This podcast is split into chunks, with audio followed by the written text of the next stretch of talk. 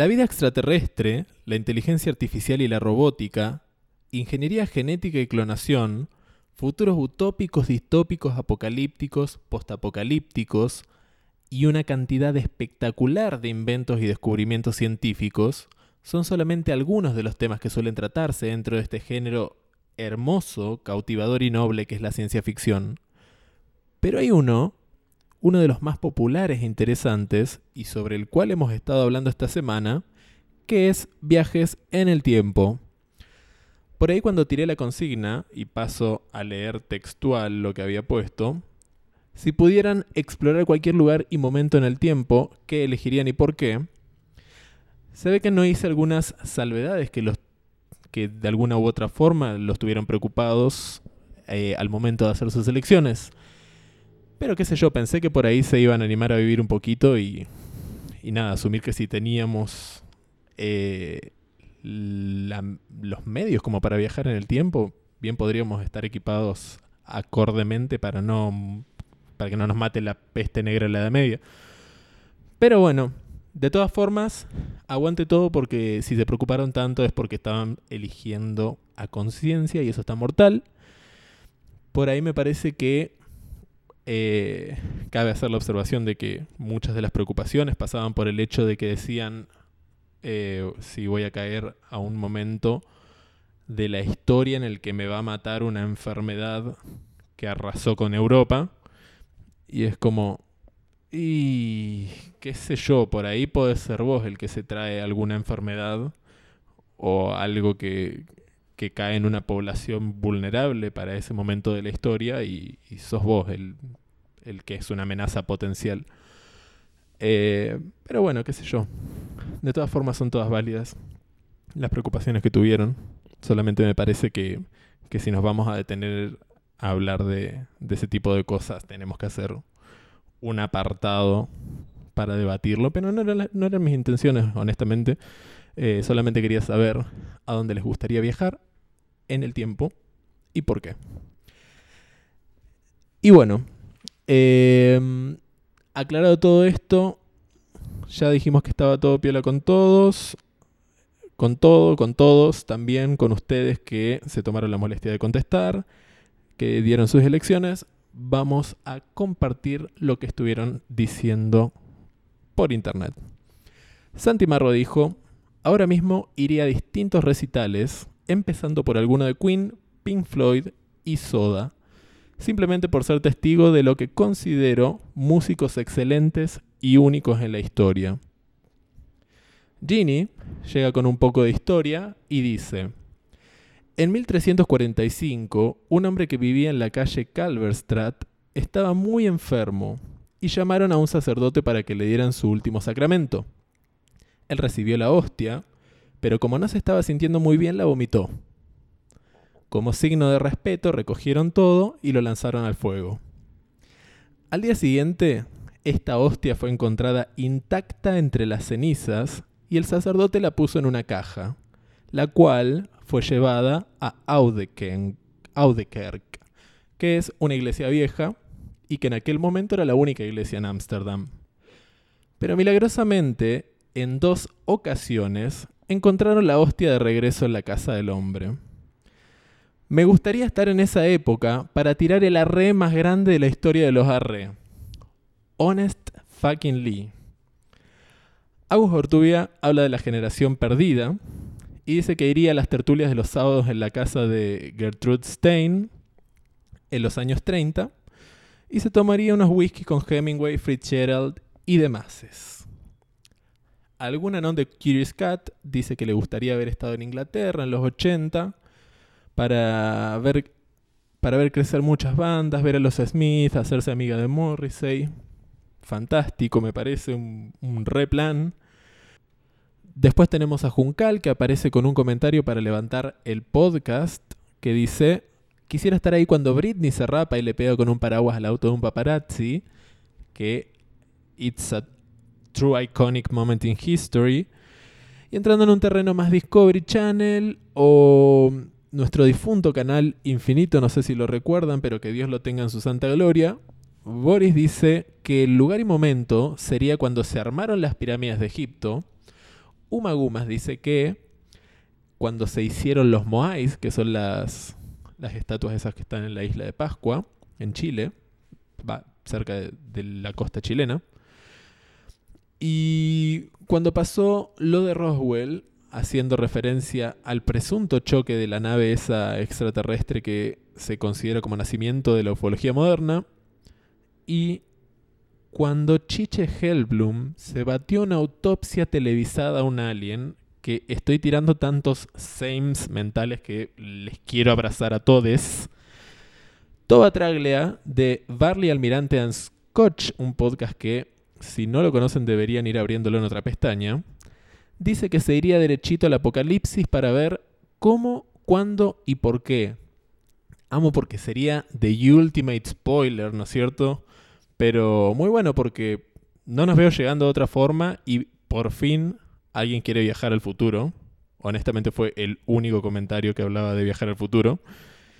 Y finalmente tenemos a Juli Podadera que dice que si todo fuera onda Doctor Who, donde salís de la tarde hablando el idioma y con la moda de la época, iría a Rusia en 1800 a tomar unos champans con la... No sé si se dice champans. Champans no, no, no es una palabra que uso, menos en plural. Pero bueno, dice que iría a tomar unos champans con la elite porque está cebado con la burbuja en la que vivían y que anterior a eso le da paja imaginarse por qué como mujer seguro la mandaban a la cocina o se moría de fiebre tifoidea. Che, la verdad que estoy 100% de acuerdo y a favor de que aspiren a viajes tan piolas y pretenciosos porque si vamos a imaginar una cosa así, go big or go home, eh, yo en mi caso, por ejemplo, me iría, pero de recontra una a ver a los dinosaurios. De hecho, sonaría la OST de Jurassic Park y, y seguramente estaría cagado hasta las patas, pero estaría muy convencido de que quiero ir ahí. Y la verdad no había pensado en la, en la prolongación del viaje o en la posibilidad de realizar más de un viaje, como algunos de ustedes me, me decían. Pero, eh, bueno, creo que, quería también a buscar la respuesta a algunos misterios históricos, de haber otra posibilidad, o, o viajaría a presenciar eventos icónicos para la humanidad y, y bien conocidos de la cultura popular, como como bien Juncal decía lo de Britney. Y... No, no sé, por ahí capaz que inmediatamente después de los dinosaurios me iría a ver un show de, de Frank Sinatra y ahí sí, a donde pinte. Pero bueno, eh, qué sano de parte de todos, ¿no? Eh, haberse mantenido en esta línea de, viajar para explorar o pasar la joya. Porque vieron que, que generalmente eh, la ciencia ficción que nosotros consumimos eh, nos presenta eh, personajes que quieren viajar en el tiempo, por un lado, para, para ver qué onda, como por ejemplo es el caso de La máquina del tiempo de Wells, que, que bueno, precisamente tiene que ver con, con, esto de la invención de la máquina del tiempo y cómo él, él quiere viajar básicamente para testearla.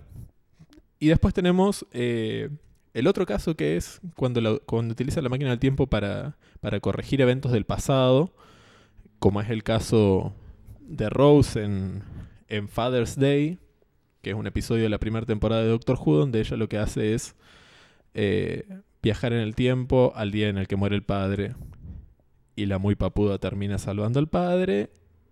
O, bueno, es muy parecido a lo que pasa también en, en la serie de The Flash, Ojo, eh, que el capítulo de Doctor Who, más allá de todo esto que acabo de decir, es un, capítulo muy hermoso e icónico.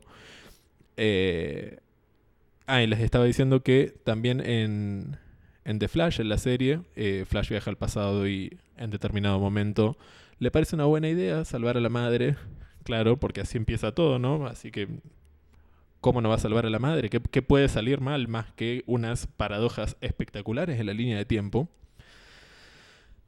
Y bueno, nada. Eh, todos optamos por el camino más sano, que creo que es el que no nos involucra sentimentalmente. Pero bueno, se puede repinchar si, si viajas con, con otras intenciones en el tiempo. Igual es lindo el tema de las paradojas temporales. O sea, es, es mega interesante. Yo soy extremadamente horrible explicando.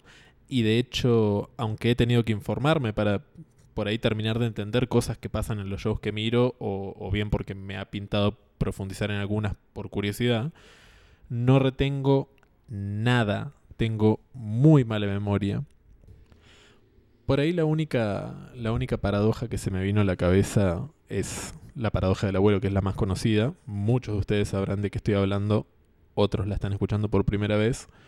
Eh, es una paradoja que dice que cierta persona realiza un viaje al pasado, mata a su abuelo biológico antes de que conozca a la abuela biológica y en ese momento le está poniendo fin a su propia existencia porque si el abuelo no conoce a la abuela, no pueden concebir a los padres, los padres no pueden concebirlo a él, él no puede viajar al pasado para matar al abuelo. Entonces lo que dice es que, eh, que la línea de tiempo desde ese momento en el pasado eh, es ambigua y la persona existe y no existe al mismo tiempo, digamos, como, como posible interpretación. Pero bueno, eh, es la, más conocida y la única que tengo presente, honestamente. Eh, es un género interesante, la ciencia ficción. Qué sé yo, hay, hay cosas muy zarpadas para leer, cosas igual de zarpadas para ver, que, por ahí es la forma en la que más se consume ciencia ficción, se me ocurre. Eh, todos probablemente han visto o han escuchado ser nombradas series como Doctor Who, The X-Files, Black Mirror, eh, Orphan Black, Sense8, Westworld.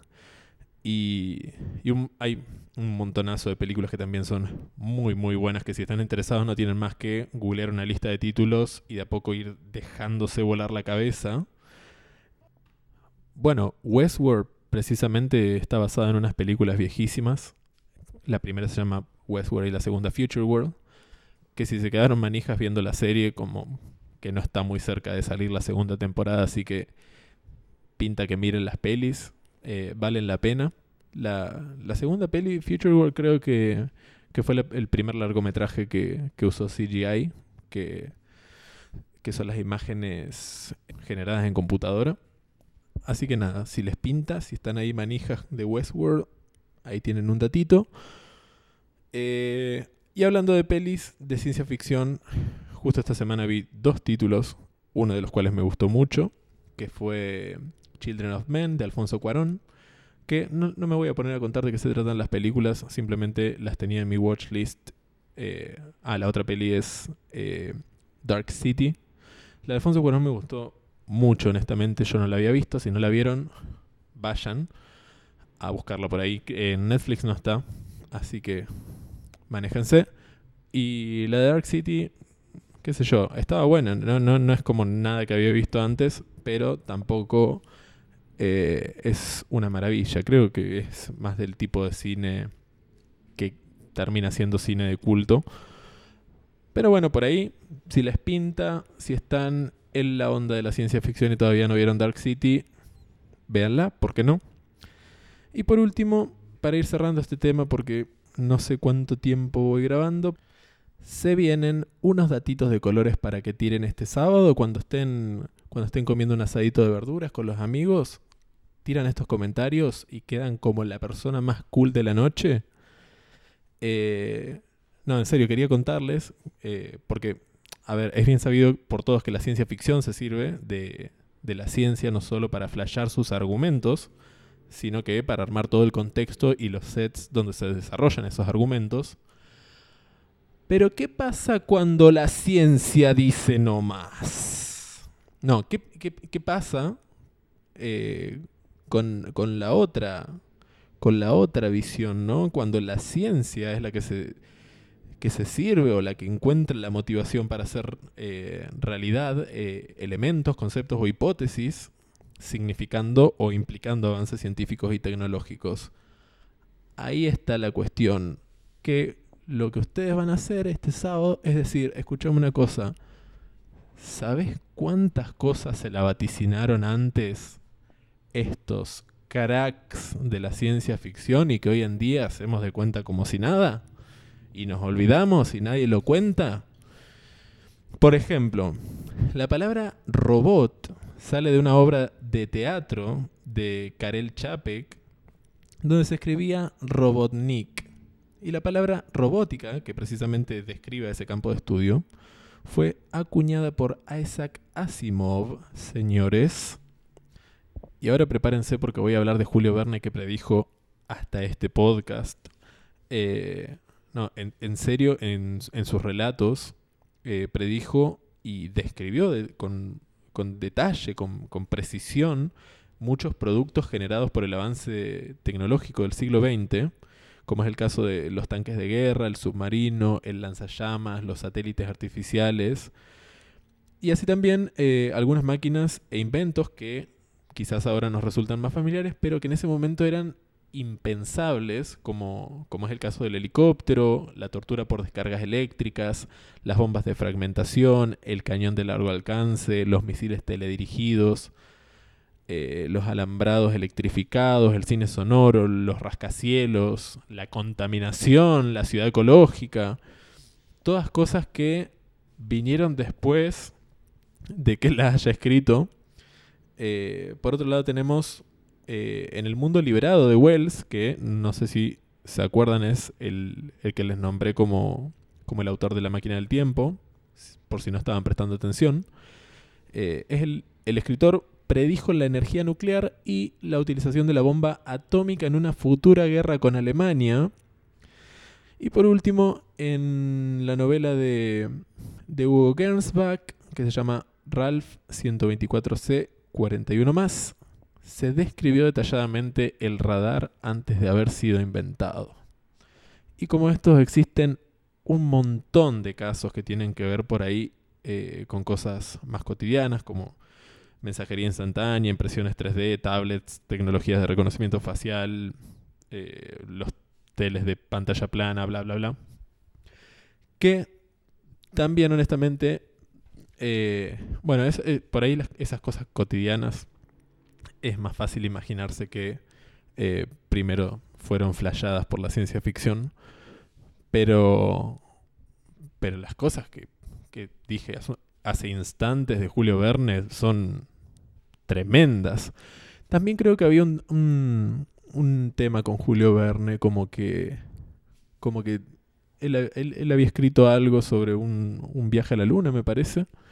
Eh, que después casi todo lo que él había escrito se repitió en la vida real eh, con el Apolo 11.